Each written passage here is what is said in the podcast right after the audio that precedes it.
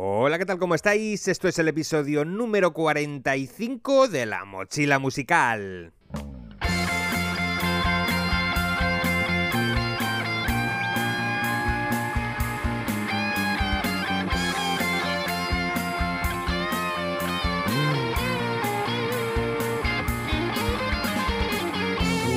La era digital, lejos de asustarnos como músicos, debe servirnos para aprovechar las herramientas tan potentes que nos da. Herramientas que nos permiten hacer cosas que hace pocos años no podríamos ni soñar. Entre otras cosas, si lo hacemos bien podemos hacer lo que hoy te voy a contar. Hoy, en la mochila musical, hablamos de organizar tus propios conciertos.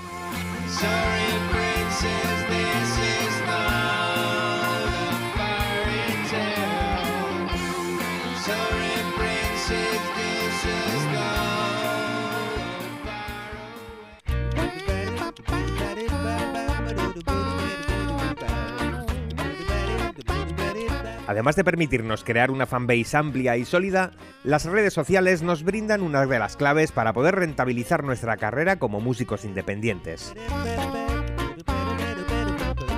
Te hablo de las estadísticas. Una llave para saber en todo momento cómo funciona nuestro contenido y sobre todo para conocer a nuestra audiencia.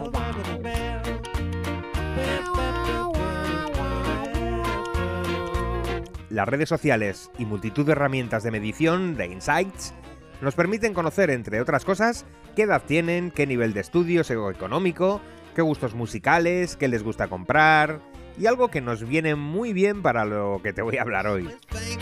Tienes los datos de dónde viven tus fans. Esto, aisladamente, puede ser un dato más. Pero para tu carrera como músico significa algo muy importante. Vamos a poner un caso práctico. Vamos a imaginar que te montas una banda de country con otros tres colegas.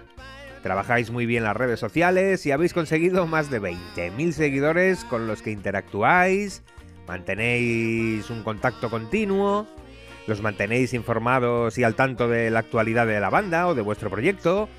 Eso es, vamos. Básicamente que tenéis a vuestra fanbase bien alimentada. No tenéis manager ni contrato discográfico, así que aunque por las redes sociales os llegan bolos, tenéis que ir buscando conciertos interesantes para vosotros. Y la verdad es una labor que necesita un profesional o una persona que lo haga a tiempo completo. Que se moleste en hablar con programadores, convencerles con dosieres, pelear por los festivales, etc. Ardua labor, la verdad. Y una labor que un músico no tiene por qué hacer a no ser que sea un músico independiente, como es la mayoría de casos que escucháis este podcast. Así que al lío. Imagina ahora que viendo las estadísticas de tu fanbase, observas que aunque vives en Madrid, resulta que en Bilbao tienes 2.000 personas muy activas en tu comunidad. Cada vez que publicáis algo, hay un porcentaje muy importante de gente que interactúa y que vive por esa zona. ¿Vas viendo lo que puedes hacer? Ya no necesitas buscar bolos. Puedes organizarlos tú, Teniendo 2.000 personas que te siguen por las redes y que consumen tu música en las plataformas, puedes buscar una sala donde tocar en Bilbao con capacidad para unos cientos. Y es muy probable que si te lo montas muy bien, pues puedas llenar ese local. Y todo desde las redes sociales. Tener una comunidad fiel de seguidores te permite saber de antemano y de primera mano si tu concierto va a tener éxito o no. Incluso en breve podremos vender entradas desde nuestro perfil de Instagram, por ejemplo. Imagínate que encuentras una sala en Bilbao que te cobra pues 700 euros por el alquiler y un porcentaje de las consumiciones pues también se las va a llevar el del bar. Tiene una capacidad para unas 350 personas. Las entradas las vendes a 10 euros anticipada y 12 en taquilla. Vendes todas, 250 en preventa y 100 en taquilla. Total 3.700 euros. De ahí descontamos porcentaje de pasarela de pagos digitales, más alquiler de la sala, con lo que os queda unos 2.500, de los cuales casi 2.000 son por adelantado antes de viajar. Esto es solamente un ejemplo de cosas que pueden pasar si te lo montas bien con las redes sociales y si consigues crearte una fanbase sólida y fiel. Con esto quiero que entiendas que puedes organizar un fin de semana en una zona donde tengas muchísimos seguidores. Intenta buscar un par de conciertos para que te salga mucho más rentable ese fin de semana. Aprovechas el viaje a Bilbao, por ejemplo, y puedes tocar el viernes por la noche y al día siguiente haber organizado otro bolo en otro garito o en algún pueblo o ciudad cercana. Bien organizado puede resultar muy rentable un fin de semana de conciertos, pues eso, organizados por ti mismo. Te evitas intermediarios y sabes si vas a llenar o no.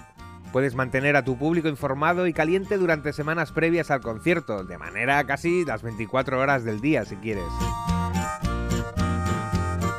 Es que puedes hacer todo lo que te imagines con tu fanbase. Hay tantas maneras de monetizar una fanbase fiel y sólida como ideas se te pasen por la cabeza.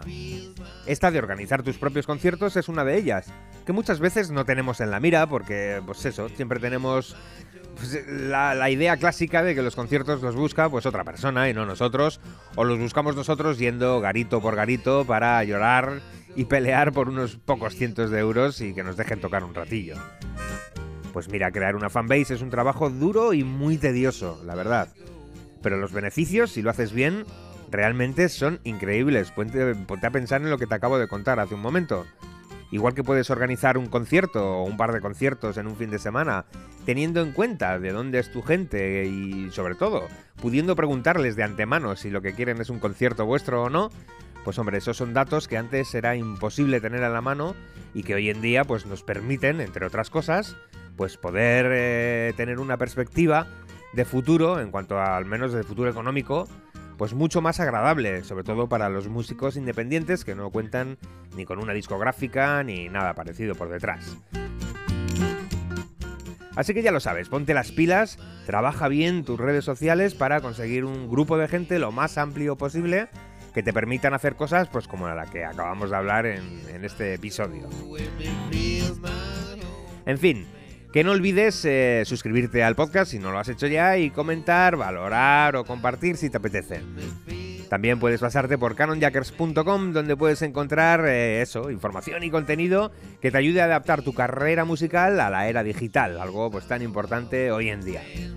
Nos escuchamos en el próximo episodio de La Mochila Musical. Oh,